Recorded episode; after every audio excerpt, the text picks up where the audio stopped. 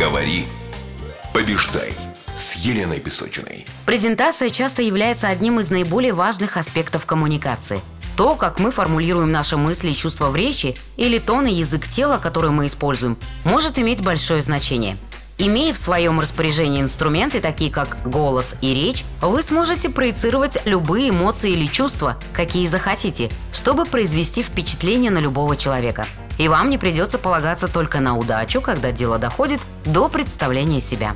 Здравствуйте! В этом выпуске подкаста готовим продающий рассказ о себе – самопрезентацию.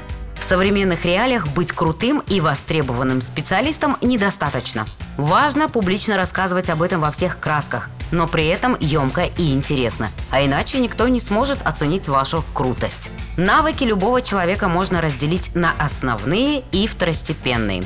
Основные – это ваши конкретные умения. Выпечка, знание бухгалтерии, копирайтинг постов в социальных сетях и статей, владение в Photoshop или видеомонтаж. Второстепенные – это навыки, которые не относятся напрямую к вашей профессиональной сфере, но усиливают вас и помогают развиваться. Например, навык деловой коммуникации, умение быстро принимать решения, креативность, критическое мышление.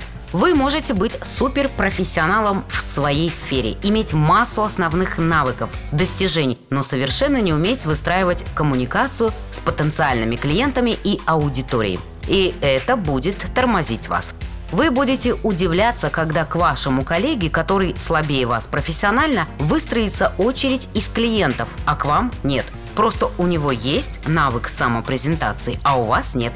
Нужно вкладываться не только в профессиональную прокачку, но и в личностную. А если конкретнее, учиться презентовать себя, адаптировать свою самопрезентацию, учитывая современные тенденции. Самопрезентация в принципе не должна быть статична. Нельзя один раз написать себе презентацию и использовать ее везде годами. Классная самопрезентация – это всегда история. Если вы владеете инструментами сторителлинга, то можете рассказать необычную историю, которая покажет вас с разных сторон. И так точно получите больший эмоциональный отклик – Самопрезентация может быть двух типов – личная и профессиональная. Личная используется в неформальном общении, при знакомствах, в компаниях друзей, на вечеринках или частных мероприятиях. Профессиональная нужна для создания рабочих отношений и продвижения личного бренда. При этом есть важный момент – самопрезентация может быть гибридной – то есть даже в профессиональной самопрезентации могут быть элементы личной, потому что в любом случае человеку интересен человек, и за любым профессионализмом стоит личность.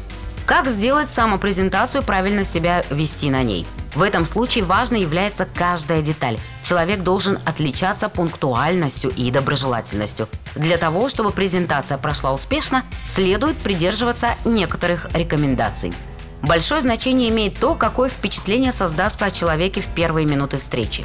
Поэтому необходимо поработать над своим образом. Осанка должна быть ровной, голова поднятой, плечи расправленными, взгляд уверенным. Это будет говорить об уверенности в себе, отсутствии страхов и волнения. Мало выглядеть уверенным, надо еще и быть опрятным и красивым.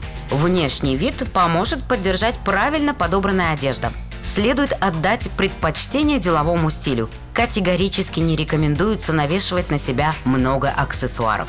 Необходимо потренировать свой голос. Это очень важно. Ведь основой самопрезентации как раз и является рассказ о себе. Ваша речь должна быть спокойной и разборчивой. Ни в коем случае нельзя оставлять телефон в режиме звука, иначе зазвонив, он отвлечет внимание. Внимательно нужно следить за тем, чтобы во время изложения информации не использовалась излишней жестикуляции. Нельзя скрещивать руки или ноги, ерзать на стуле, отводить глаза. Все это будет говорить о том, что человек скрытный или не готов откровенно пообщаться с окружающими.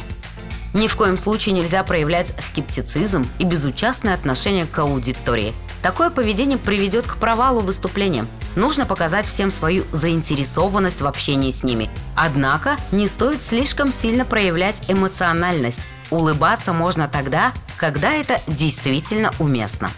Следует наладить контакт с аудиторией посредством непринужденного общения, следить за тем, как люди реагируют на ваш рассказ, отвечать на их вопросы, а также, если это уместно, интересоваться о чем-либо у них, демонстрируя значимость их мнения – В завершении презентации обязательно нужно поблагодарить всех присутствующих за то, что уделили время, и попрощаться. Какие ошибки можно допустить в самопрезентации? Когда нет цели. Вы просто рассказываете о себе без фокуса на конкретной теме. Никому не интересны скучные факты про вашу золотую медаль в школе. Помните про цель, чтобы фактаж самопрезентации работал на нее. Целевая аудитория важна. Выступать для подростков или мамочек в декрете или для работодателя – это не одно и то же. Помните об экономии времени слушателей. Три минуты самопрезентации – это очень много. Четко формулируйте мысль. Это когда вы вроде говорите красиво, воздушно, но непонятно, без примеров и твердых результатов. Выберите правильный фокус. «Я самый лучший» – это ни о чем. Что вы дадите людям? Вот на этом фокусируйтесь. А теперь попробуйте составить свою самопрезентацию с учетом всех рекомендаций – Потом опубликуйте ее текстом в любой соцсети или снимите видео сторис. Важно! Постарайтесь уложиться в одну минуту. Можно знать, как сделать идеальную самопрезентацию, но не сделать ее никогда. Но я так думаю, это не про вас. Так что действуйте.